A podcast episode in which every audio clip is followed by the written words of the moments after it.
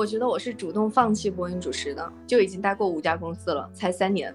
我发现我活成了我之前最鄙视的那种人。你真的生活起来是什么样比较重要，而不是别人看起来你高不高级，别人看起来你会不会被人看不起。今天我会邀请一位我艺考的时候的战友吧，就一起来聊一聊。我跟他其实也有挺久没有一起聊天了，就我们俩是一起学播音，然后一起艺考，包括之后上大学，我们也是一起去到了广州，在大学城里面。呃，他现在已经工作了，应该得有五年了。但是我现在呢，就处于一个刚刚毕业，啊，还没有完全的踏入工作环境的这么一个过程，所以今天呢，嗯，大概十分钟之后，我们俩就约着一起来聊一聊，呃，这些回忆，还有最近的一些感触吧。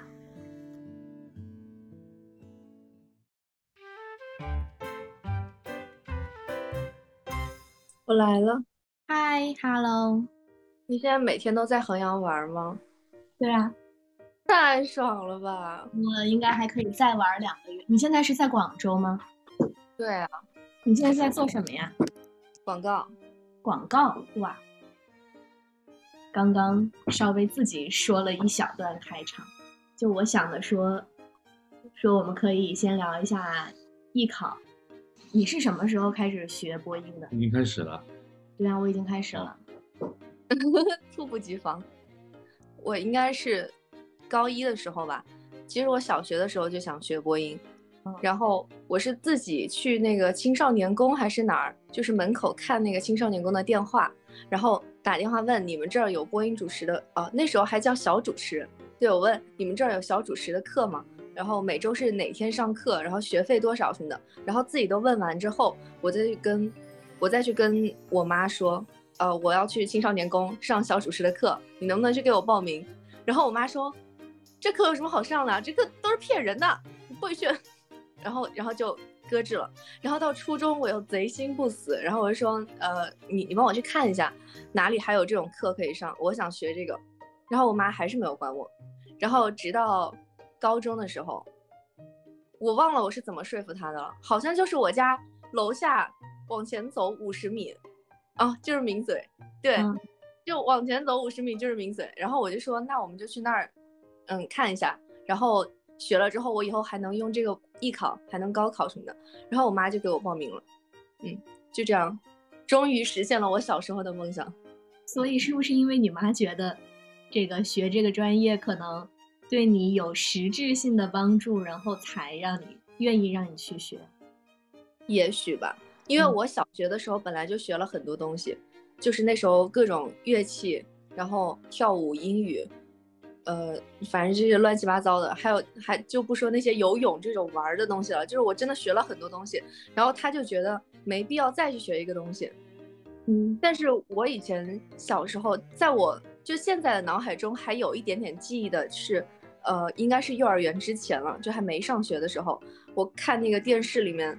主持人是拿着一个台本，然后拿着一个那个话筒在说话嘛，然后我就拿我爸的那个，呃，那个叫什么证书，就是那种红本本证书，然后再拿一个遥控器，然后再学着电视里面的人，嗯，做主持，就是那个是应该是我现在记忆最早的我开始对播音主持感兴趣的一个片段，但是我爸妈并没有管我，因为我们家其实对这个真的很不了解，嗯，然后。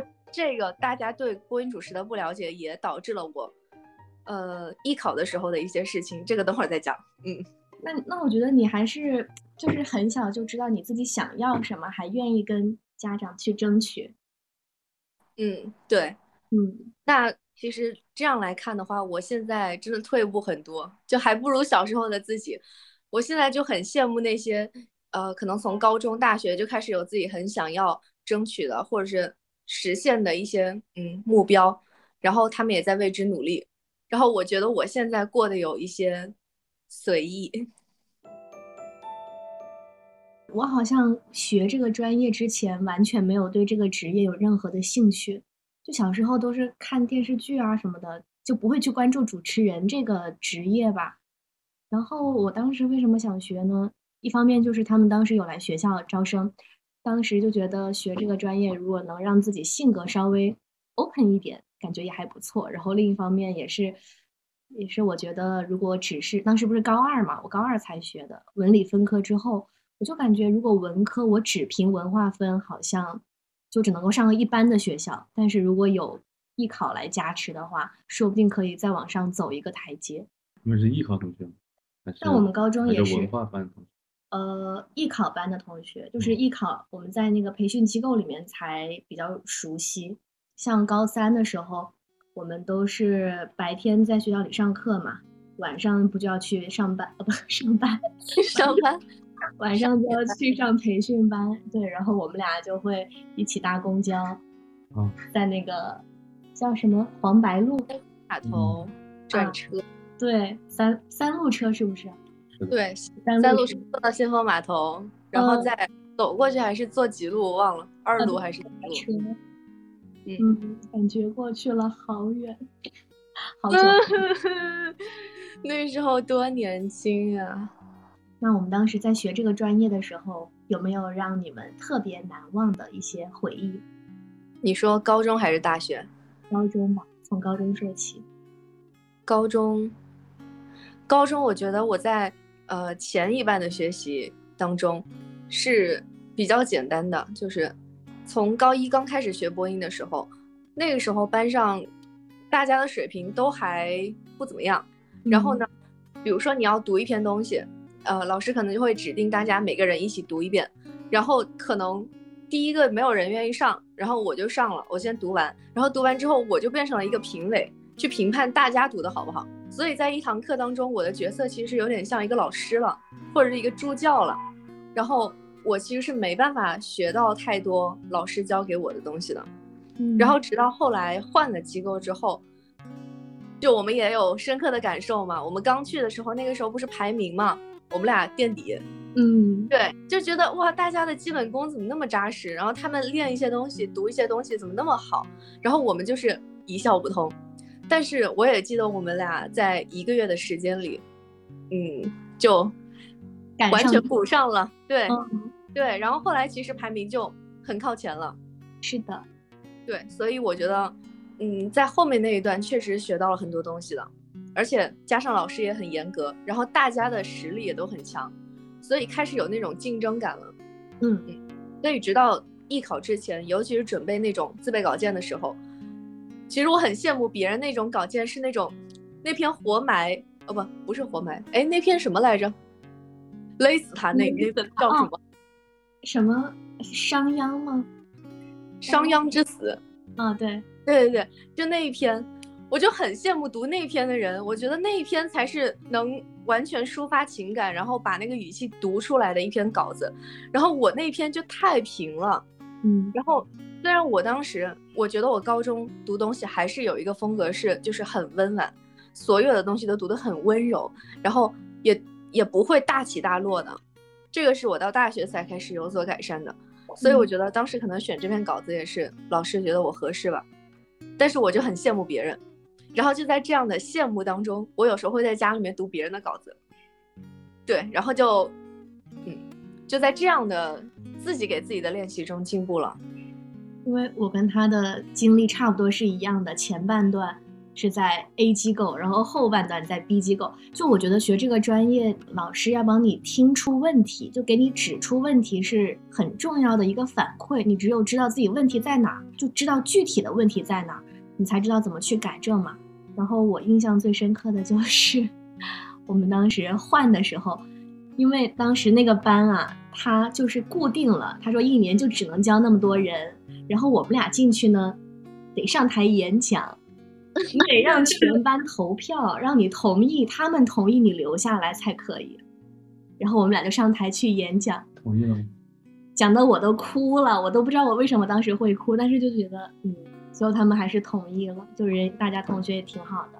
确实，就那一个月，我们一开始垫底嘛，到最后的时候，他几乎是我们班上的前三吧。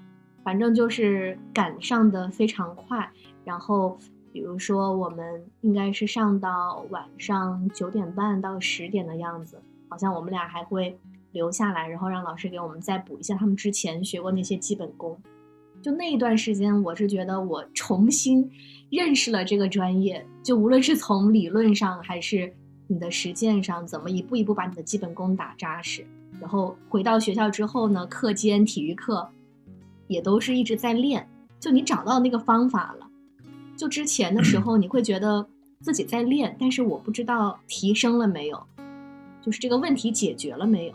但是到了后半段，你就可以知道自己的问题在哪，然后怎么去解决。最后解决了没有？包括我上了大学之后，我都觉得老师他说的那些理论，可能大学老师都没有讲那么清楚。嗯，对这个我也很有明显的感受，就是到了大学之后，我觉得我的呃专业课的学习，其实在重复高中的事情，那种基础理论的东西，高中就已经学过了，就觉得很简单。那你当时艺考的时候有没有什么难忘的，或者是比较遗憾的？遗憾当然是中传了。当时我们班不是只有谁两三个考了吧？嗯，大家都不敢去考。我觉得这有什么不敢考？我一定要考。我觉得我能考上。我我就是那个不敢考的，我就是那个特别怂的。你没有考吗？我没有考，我我都报了，我都交了报名费了。但是那天我忘了是，呃。我是打算去考的，后来发现我没有看清那个地址，考试地址，然后发现特别远，过去得一个小时，然后我想着完了，那我应该赶不上，那我就不去了。后来我就放弃了。我每次说到考中传这个事情，我都会泪流满面。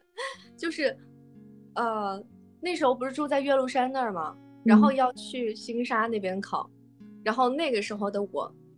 知道从这儿打车过去要五十块钱，就而且那些那些司机好像会直接给一口价五十块，然后那时候我觉得五十块钱好贵啊，然后我就在早上那天是七点半考试还是几点，我不太记得了，反正很早，然后我居然选择了坐公交车去，而且公交车是需要先从岳麓山坐到火车站，再从火车站转车到新沙，然后。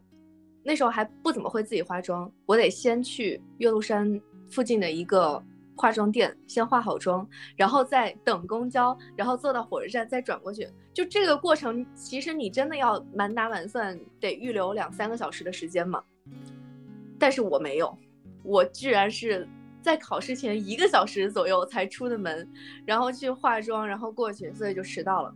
然后当我从下了公交车就跑跑跑跑跑跑到那个楼下，然后爬上五楼，气喘吁吁的时候，跟他说我迟到了。然后他说没关系，下一组你就，呃，加一个你，然后你直接进去考吧。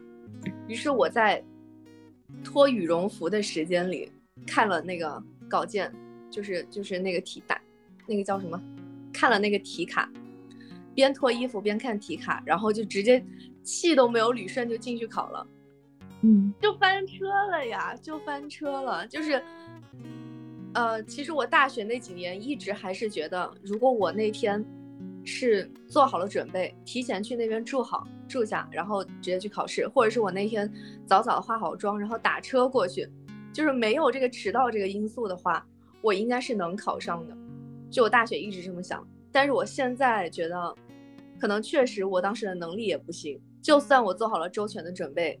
可能也考不上，更何况这个迟到这个问题是我自己，嗯，所以从大学的时候每次提到这个事儿，我就泪流满面，是因为我觉得我觉得很气，就是为什么没有考上。然后再到毕业之后这么多年过来，我再回忆起，我还是会想哭，但是能忍住了，是因为我觉得我可以接受这个事实，这也是成熟了吧。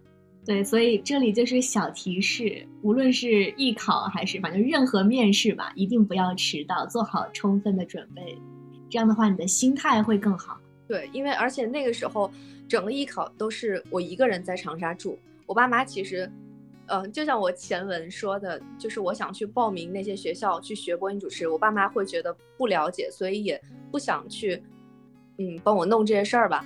就其实到了艺考。他们虽然说肯定是关心我的，但是他们确实不了解这个艺考这个事情，也给不了我太多帮助。唯一的可能就是你要住酒店，你要去交报名费，我可以给你打钱，然后其他的一切都是我自己在安排。然后，可能我也确实前面这十八年都是天天埋头读书，不太有这种生活经验，所以我没有想到，其实你花五十块钱打个车过去，就是一件小事，就是不像我们现在，我们站在现在的视角，当然觉得你一个考试跟五十块钱比，你明眼人都知道怎么比嘛。但是当时的自己真的就是不知道，嗯，对，所以，嗯，当时爸妈也没有怎么管，就自己在那瞎瞎弄。我记得去长沙之前，就是高中在衡阳待了这么多十多年吧，我可能打车最贵的就是十八块钱，从我家打到学校，十八块钱是我打过车最贵的。然后之后，嗯，每换一个城市，这个打车费就不断的刷新我的认知。然后包括你前面说到，你还知道艺考的时候可以去找一个化妆店化妆，我当时我都不知道我哪来的勇气，就是我每一口全是自己画。后来呢，我就回看了一下我艺考的照片，我发现跟没有画没有任何区别，就都就是嗯，难怪为什么别人看上去那么漂亮，但是我我真的就是等于是纯素颜在那儿考。根本任何化妆技巧都没有，嗯，也不懂得怎么样去，嗯，把你的这个缺点给它掩饰住，把你的优点放大，怎么样去做发型，什么都没有。但其实那个时候真的是有很多漂亮的人，他们就算跟我们化一样的妆，她也还是那么漂亮。在考场确实见到那种很多，而且那时候不是大家都说，你在去排队的时候，你看到前面已经有漂亮的人了，你就等一下。嗯 嗯，错开来考，还有这个小技巧，象真是太深刻了。我那时候只要看到那种高高瘦瘦，然后一看就很漂亮的人，我我就一定不会排在他后面。我在艺考考场上还有个印象很深刻的事情，就是，呃，那种考试要等待时间特别久的，就会跟自己旁边的人聊天嘛，就是你从哪儿来，哪哪个城市来，然后那时候我就遇到了一个从西安过来的女生，很漂亮。然后，但是她后来成绩，呃，考考那个学校考的成绩不是很好，所以后来去了哪个学校我也忘了，这也不重要。但是她现在在澳洲做幼儿园的老师。对我每一次跟他聊起来这些事情的时候，就会觉得艺考考场上大家都在同样的起点，都在做同一件事情，但是后来去的学校不同，然后毕业之后做的工作也不同，就是每个人人生就这么走向了不同的轨迹。也就像我们今天聊这个，就是你已经考上了我梦想中的学府，然后你现在呃可能在做这些，嗯，怎么说呢？这个播音相关的事情吧。然后我现在已经跟播音完全不相关了。然后再去看一看那个幼儿园老师，以及更多的我们以前高中一起学播音主持的和大学学播音主持的人，就会觉得真的很神奇。你去看每个人人生走到这一步，我之前就看过一个 B 站的博主。做了一期，呃，就是同一个小学出来的他们的两个人，然后后来的人生轨迹不一样，我就特别喜欢看这种东西，嗯，就是大家从同一个地方一起学习、生活，然后成长，然后后来每个人的人生轨迹截然不同。就我其实很想从这些事情里面找出一些规律，就是他在呃过去小时候的学习当中的一些经历和习惯。是不是会直接影响到他之后的人生？但是发现没有规律，但我还是很喜欢看这种东西。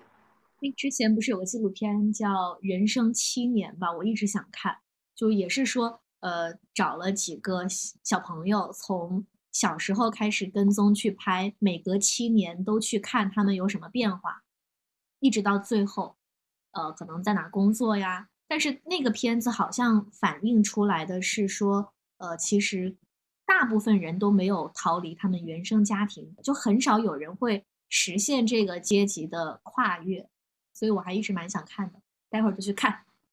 好，行动力第一名。嗯，我记得当时你也考上浙传了，对不对？嗯，那为什么你在浙传跟？广外之间，你会选择去广外呢？我觉得这个也跟前面所说的就是我艺考就是个野孩子，我爸妈也不管我的这个是同理。我在选择哪个学校的时候，我爸妈也是没有太干涉我的，就他们只给建议，但是不会影响我的决定。然后他们其实也不太了解这两所学校是什么概念，在他们眼里，广外是一本，就一定是会比浙传厉害的。然后他们就建议考这个。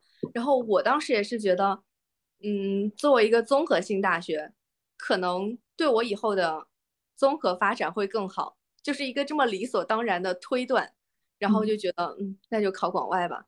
但是确实后来才觉得，你真的都已经这么喜欢这个专业了，然后你也已经考上了，为什么不去浙传这样一个地方好好学习一下呢？嗯，所以你是有后悔过的？对啊，我以为你也是主动放弃的。这个倒不是，我觉得，但我觉得，嗯，我的大学应该是我的现在二十多年人生当中。最消沉的一段时间，就是不是说天天打游戏嘛？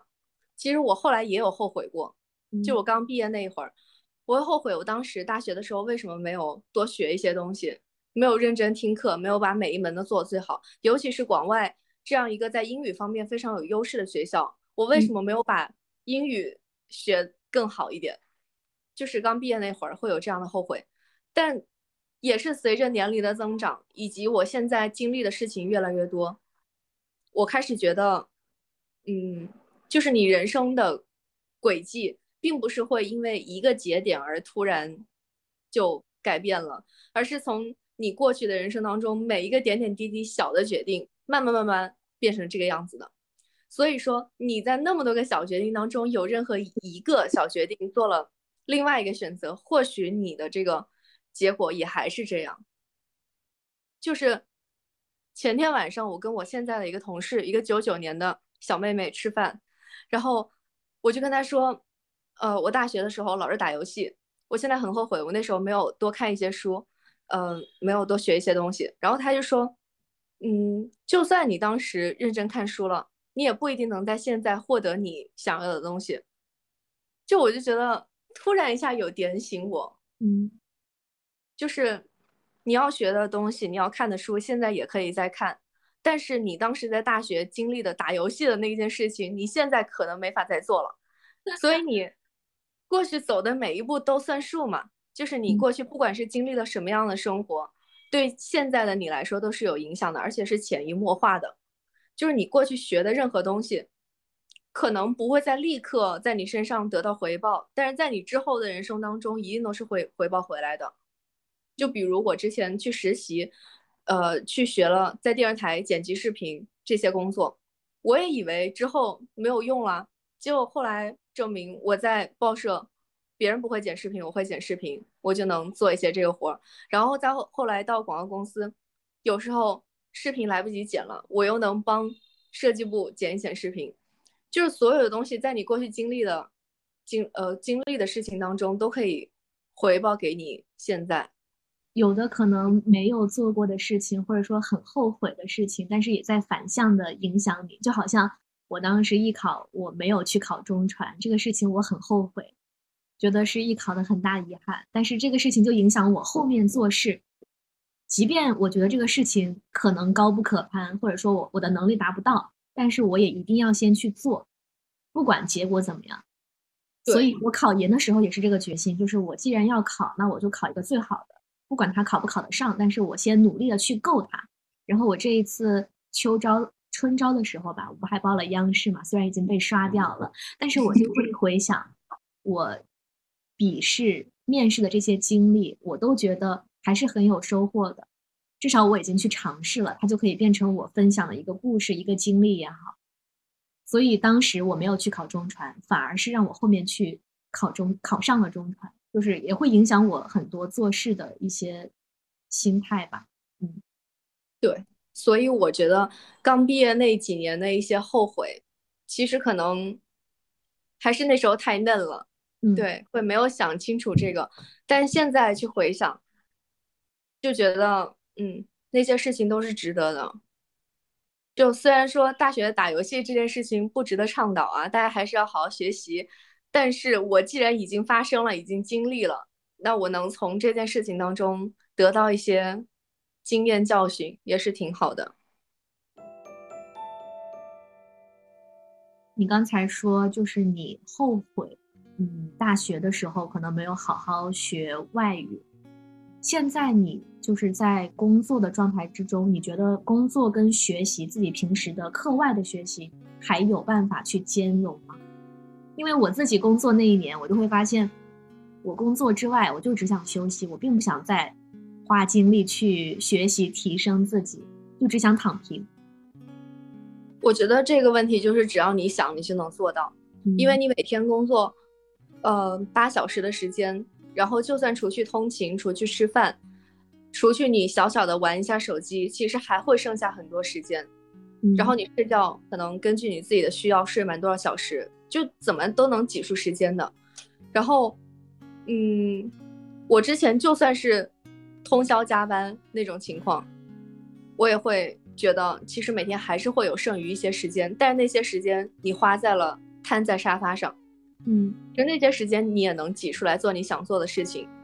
我还记得我印象很深刻，就是当时去广外看你们的那个汇报演出，我昨天晚上跟他在讲，就是说每个同学好像都有自己的第二外语，就是这个小语种的优势，是我当时特别羡慕的，因为我个人觉得我大学。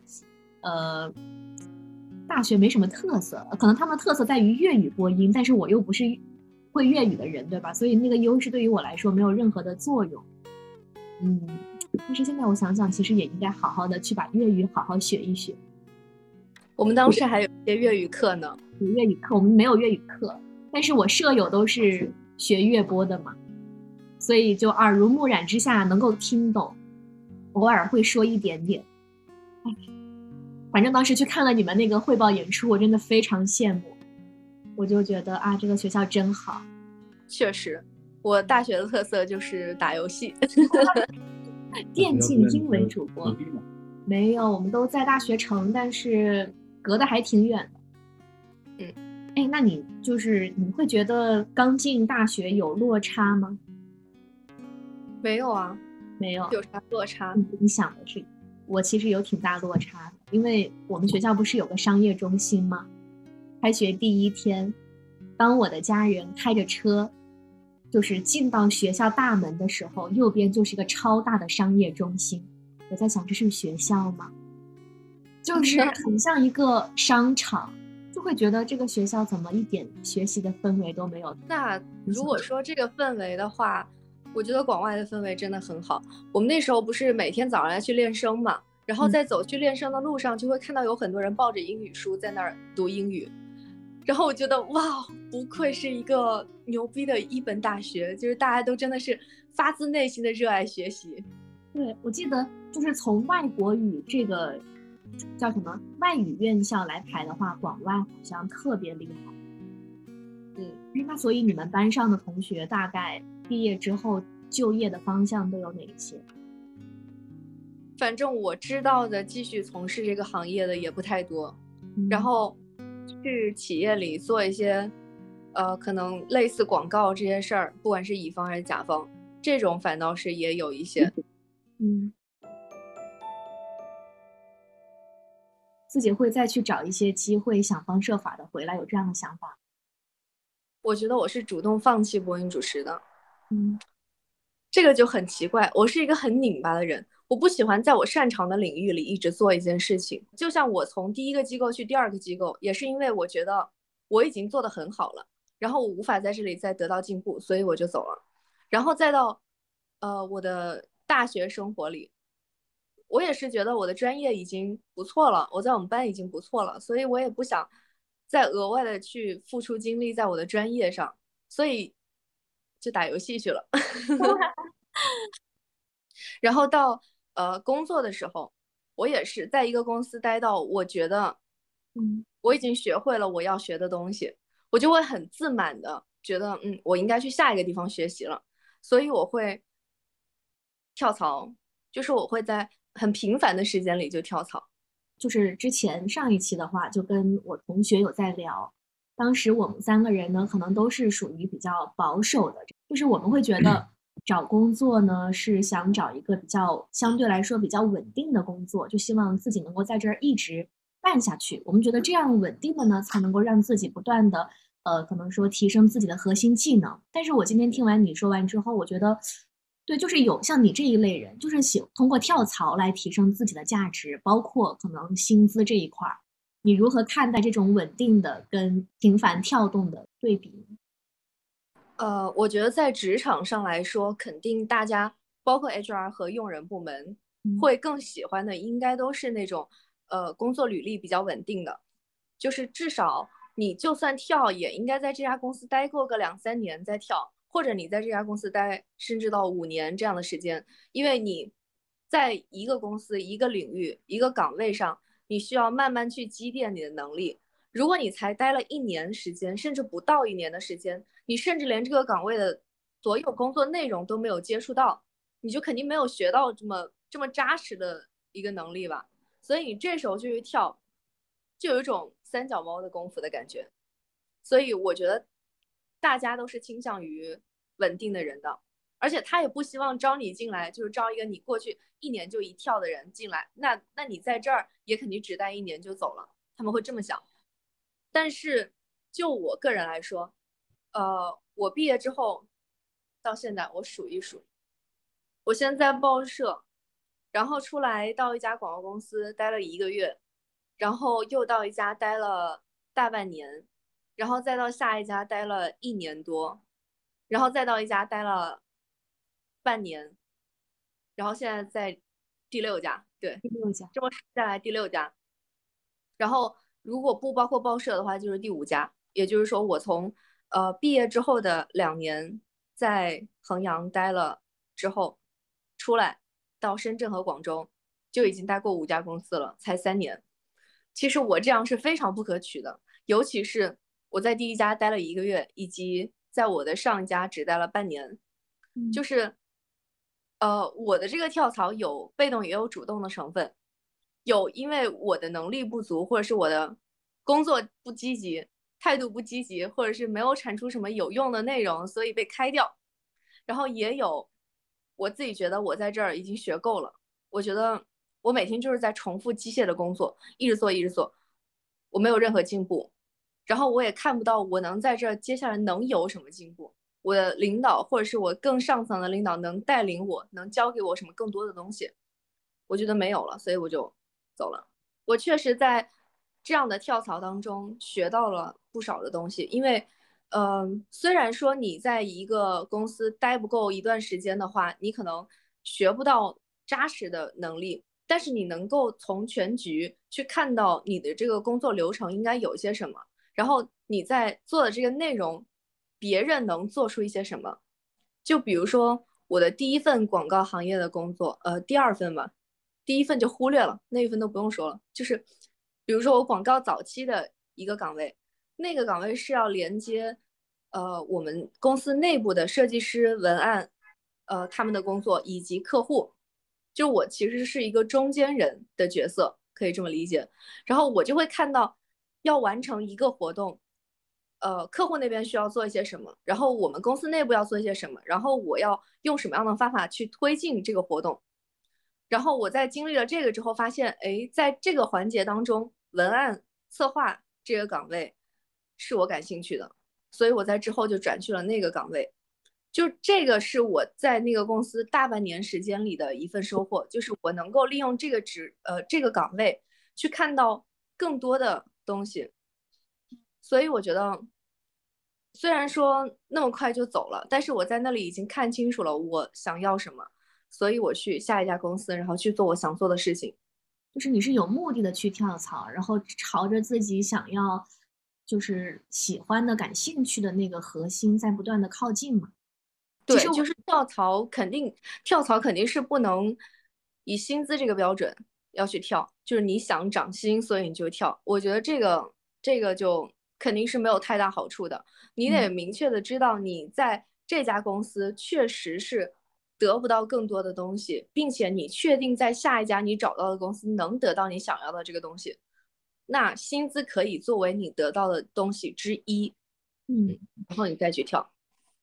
所以你一般都是已经定好下家再跳，还是说也会裸辞？裸辞，裸辞。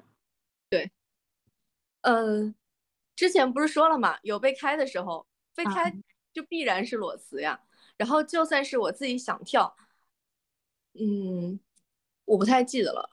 我从我从深圳到广州就是裸辞，就是我确实是太烦那段时间的加班了，就是每天到凌晨，然后呃把那个活儿干完了之后也不让我调休，不让我调休，然后我又要去公司，但是去公司又没有活儿，我就觉得那你为什么不让我调休呢？然后我就很气，一气之下我就离职了。对，所以这种也是不可取的，不要冲动离职，还是蛮有勇气的。嗯，可能这个也是源于自信啊，就是我觉得我离职之后我一定能找到工作，就怎么样都能找到工作。这个其实也有一点借了年龄的优势吧。其实，在我们现在这个年龄，然后工作经验也不是太丰富，你的薪资要求也不会太高。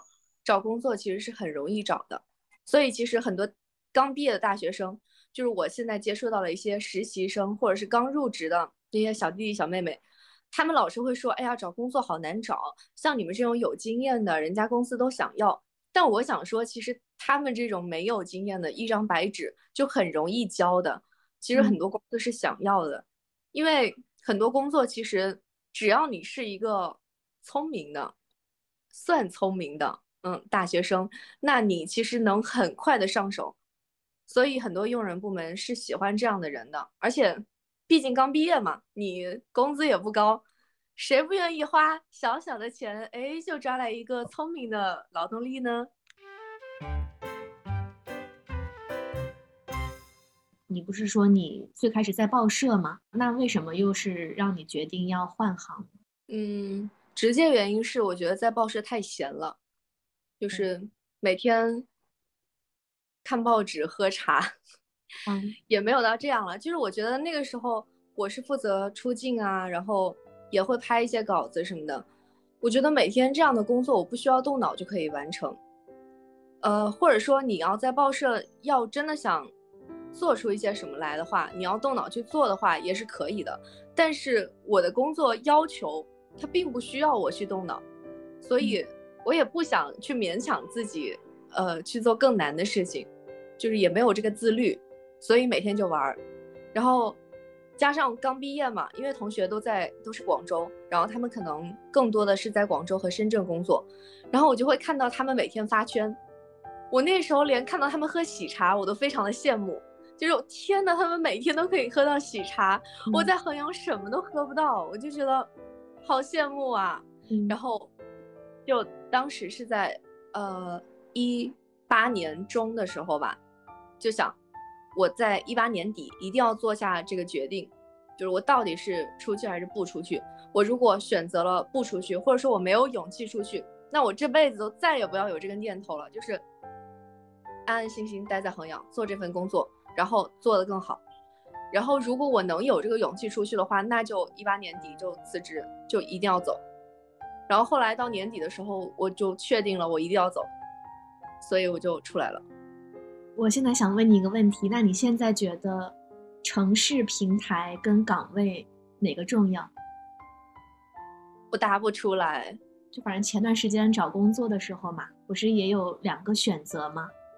然后我是有一个机会可以去广州的，我当时接到这个 offer，我整个人都心动了，就是觉得完了，我一定要去广州，因为广州我觉得就是除了北京，我觉得最适合我待的一个城市嘛。包括我咨询了很多人，他们也说，呃，可能城市平台比你要的岗位更加重要。但是后来我还是没有来。所以，我嗯，说实话，我有一点后悔，就是我没有来到广州这件事儿，我是有一点点后悔的，因为我觉得这里有我熟悉的那么多朋友、老师、同学，然后资源也更多，整个城市的发展空间也更大嘛。但是，就因为这个岗位可能不是我最想去的，但其实我也觉得还可以，就能够满足我，但我还是选择了就是岗位优先。所以呢，就想问问你觉得，嗯，这两个哪个到底更重要？我觉得，因为行业不一样，嗯，所以，嗯，我现在没有太多的经验。因为广告来说的话，你要去长沙、去衡阳做广告，定是没有什么公司有这样子的机会的，所以肯定是一线城市优先。然后在一线城市里，又肯定是上海优先。所以在广告行业的话，肯定是城市更重要的。就像我现在也会纠结，就是我是一个会因为一个人而去一个城市的那种人，然后我也会因为一个人离开这个城市，所以在我过去的生活中，我可能会因为一个人而去选择城市，而不是因为我自己的工作。但我现在就面临了这样一个问题，就是我觉得我在广州还是挺孤单的，就是我没有那么多朋友，然后我每天都是两点一线，我下班就回家，然后偶尔可能会有朋友约一下，就出去吃个饭，或者是周末出去，但大多数时候我周末是在家睡两天，就我会觉得这样的生活实在太孤单了，然后我就想回长沙，然后。呃，再加上我现在的工作会经常有熬夜到凌晨或者是通宵的这种情况，我觉得实在太累了。然后在每次很累的时候，我就会加剧这种想回长沙的这种想法。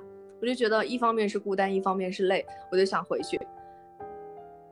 但是你真的要说考虑到自己以后的职业发展，想这些事情的时候，又会觉得。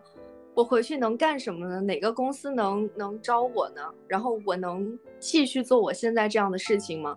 所以在这样的纠结面前，城市就变得很重要了。就广州，在我的个人发展上，一定是最合适的一个城市。长沙一定是不那么合适的。嗯，但是你要再换一个角度想，长沙也有那么多正在活着的人，就算是衡阳也有那么多活着的人，大家都过得很好。对，像小黄这种，跟跟我说的话，跟我说的观点一模一样。我我经常就说，那那衡那么多不好，那衡阳这几百万人是怎么活着的？对，就是大家都过得很好，就这个只能说是一个主观的东西。你你认为自己可以过这样的生活，你能这样过得好，你就可以选择这样的生活，并且当你非常满意自己的生活的时候，你是不会去羡慕别人的。就像是我在衡阳，为什么我会来羡慕？呃，能每天喝喜茶的人，是因为我觉得他们在能每天喝喜茶的背后，是他们在这边工作和生活，他们的生活状态是我想要的，所以我才会想过来。那么，如果你在长沙和衡阳也能获得你很满意的生活的时候，广州这个城市对你就不重要了。所以在这个时候，可能就是你的岗位、你的工作优先了。所以道理我都懂。但是我还是没有做出这个决定，在城市这个选择上，确实，我到深圳去的前一两年吧，我会觉得，就突然有一种优越感，就是我来到了大城市，然后我现在做的工作，然后我所生活的状态，我会觉得开始有点双引号的看不起以前的朋友们，就我觉得。你们每天都这样庸庸碌碌的生活，然后过着这么悠闲的日子，我会觉得干嘛呢？人生多浪费啊！但现在久了之后，当我开始纠结我要不要回衡阳的时候，我做的心理挣扎的时候，我再去问他们，然后他们给我的一些回答，我会发现，其实你能够用一种平稳的心态接受自己所处的环境，然后接受自己的人生状态，其实也是一种能力，就是。如果你整天，你明明生活在衡阳，呃，从物质上来说，你能有家里的房可以住，或者是父母给你买了房，然后你每天上班可以开车，然后你的工作也确实是比较舒服，但是也能拿到在衡阳生活不错的工资，就在一切都其实挺不错的状态下，你也深知自己如果去到大城市去闯，你可能得不到这样的生活质量。嗯，那你这时候最重要的就是能有一个平稳的心态去面对你这样的生活，而我那些朋友们，他们都是能够有这样的心态的，所以我，呃，后面这几年我就会开始没有那种双引号的看不起他们了。我觉得，我觉得他们确实生活的很好，就反倒是像我这种，其实算是有点虚荣，我想过更好的生活，看起来更高大上的生活，但是我又有点。不想付出，获得这样生活的努力，就我又觉得加班，哎呀，好累啊，每天都好累啊。我又想能像他们一样轻松，但我像他们一样轻松，你让我回衡阳吧，我会觉得，哎，这样的人生好没有意思呀，好不高级啊。就是其实真的相比起来的话，我是不如他们的，所以我觉得你可可以从客观上去评判你到底应该在哪里生活。而不是从主观上觉得我应该去过一个高级的生活，还是去一个下沉的城市过一种被别人看不起的生活。就是你，你真的生活起来是什么样比较重要，而不是别人看起来你高不高级，别人看起来你会不会被人看不起比较重要。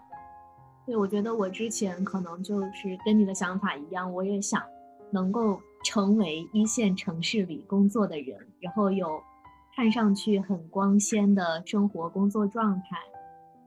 对，但现在想起来，确实你自己跟周围的环境、你所在的城市、你的工作去和解，你去接纳，就也是你接纳自己的过程吧。如果说你没有从小城市出来过的话，嗯，你可能。很多东西不知道，你可能生活起来确实有一些点，呃，比如说一些市井气息，你身上的一些市井气息可能会使别人看起来觉得，嗯，有点嫌弃。就是从一线城市的角度来看的话，但是如果当你从小城市走出来到大城市生活过，然后你看过了很多东西，然后你再回到小城市，你会发现很多东西是不需要你去纠结的。就比如说你今天喝的到底是。到底是喜茶还是南华门口的古茗？对，你你到底喝的是星巴克还是什么什么？就是这种，就是你会觉得不重要了，反而你会发现更多，就是你在大城市，你知道你受过这样的苦，你觉得工作是这样累的，然后你确实不适合这样的工作，你想要回到小城市做一份既能实现自我的价值。然后又能不那么累的工作，你会觉得那样生活很好啊，你就不会去在意我的朋友圈发的到底是喜茶还是股民了。而且我觉得大多数时候我们会有点担心回小城市，可能还有个原因是我们觉得回去之后就必然是一条咸鱼，但其实并不是的。就单是我在报社的那段时间，我就可以看到身边有那种混日子的，每天就是。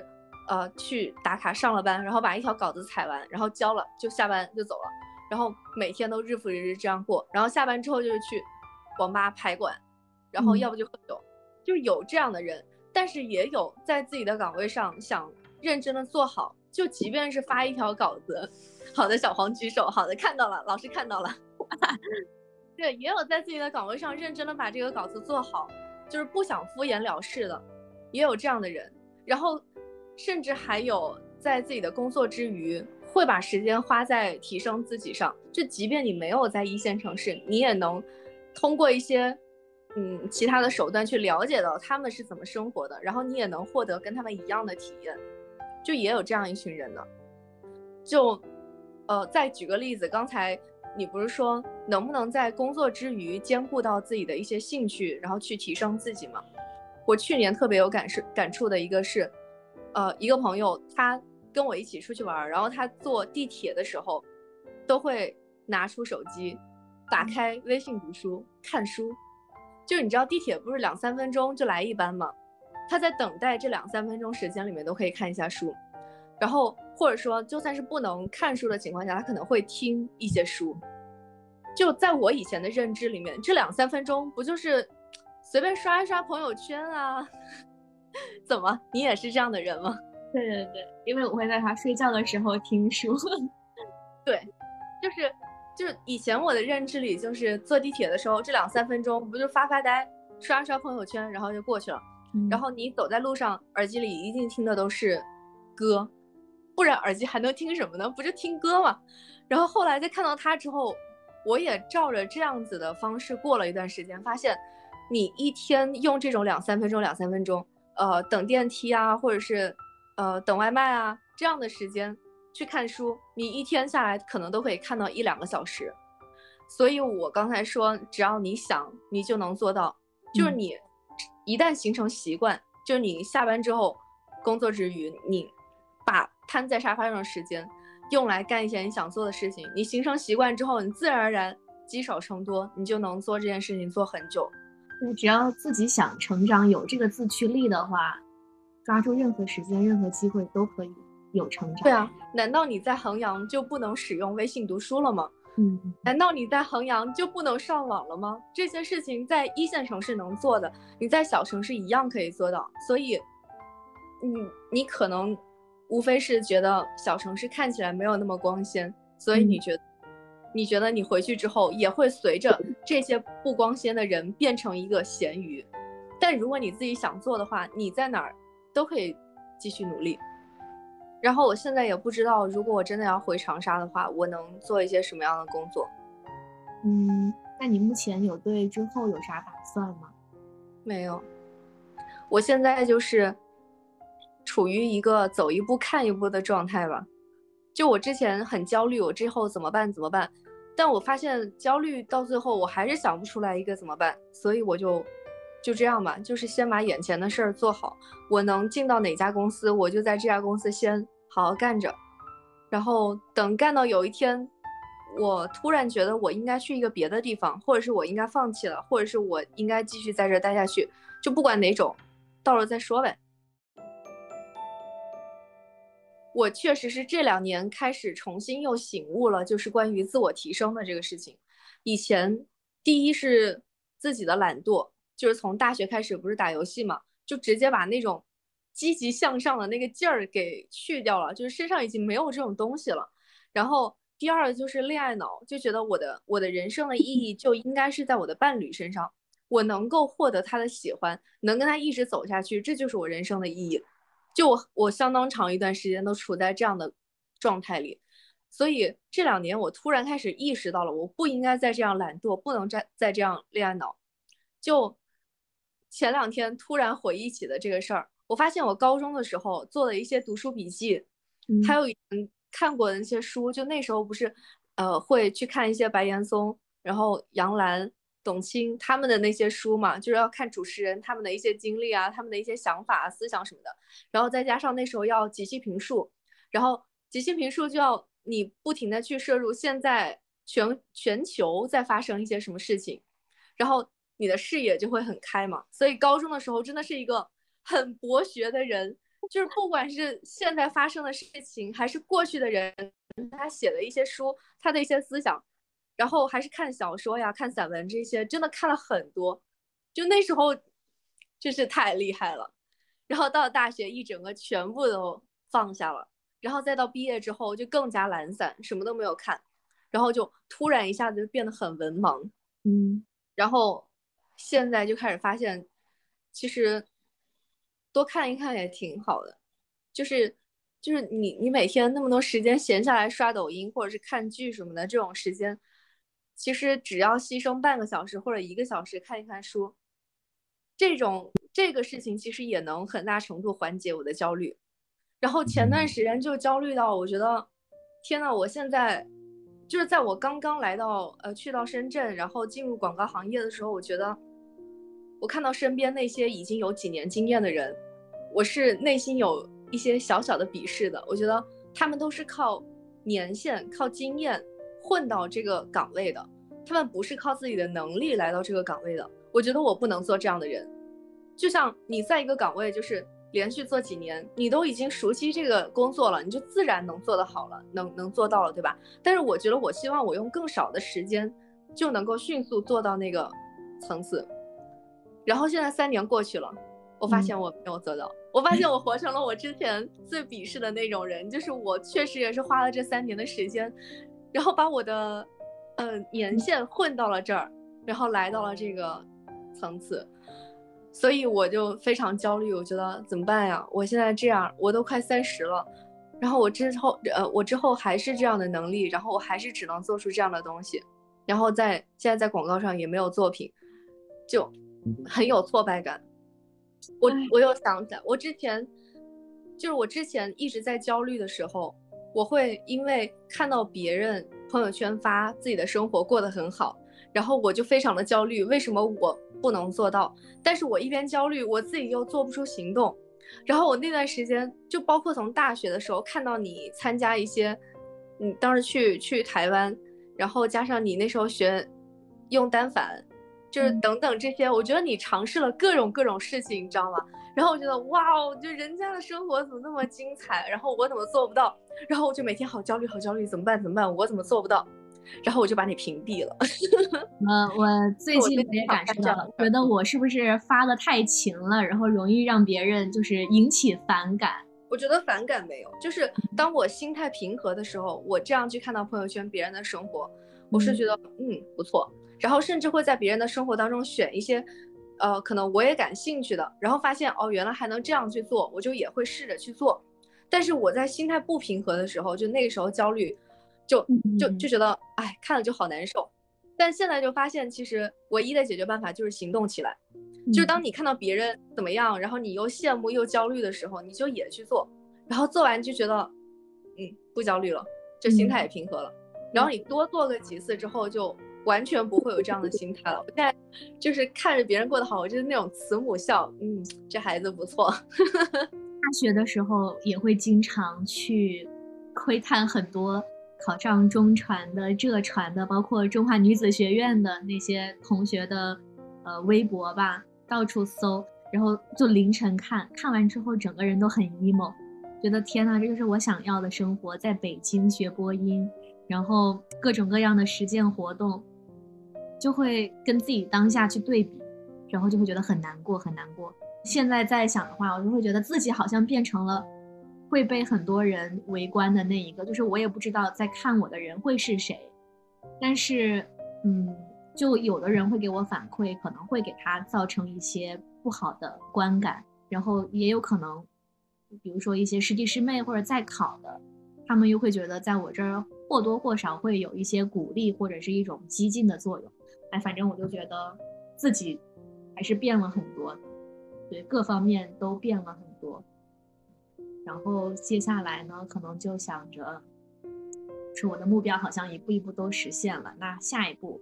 又应该怎么样才能够不那么原地踏步？就跟你一样，可以不断的去自我成长、自我提升。我觉得这个也很重要。可能 我不知道以后会不会也是干到一定时限，觉得完了，我在这儿这么混下去了。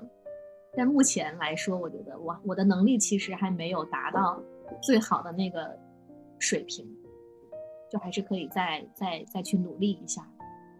我觉得虽然说很羡慕那些给自己规划了很长远的，呃，人生或者说职业规划的人，但是我现在也接受了像我这种可能我自己也不知道以后要干什么，然后也确实规划不出来，那也没必要白白焦虑，就把眼前的事儿做好吧，走一步看一步呗。你能把接下来几个月规划好就行了，就别贪心了。对。而且毕竟还是一步一步，怎么说？毕竟还是已经实现了上一个阶段你的目标。就比如说当时你可能觉得我要去大城市先工作，那至少你已经现在做到了。对，然后下一步就再看吧。就人生不断体验，不同的阶段想要的东西是不一样的。而且确实现在心态平和很多之后，想这些问题已经会比较理性的想了。就以前会在碰到问题的时候就很着急。就觉得只知道哭，怎么办？怎么办？满脑子都是三个字：怎么办？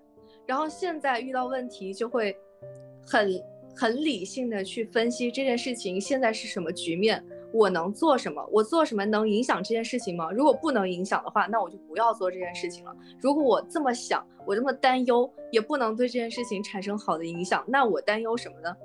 所以现在就。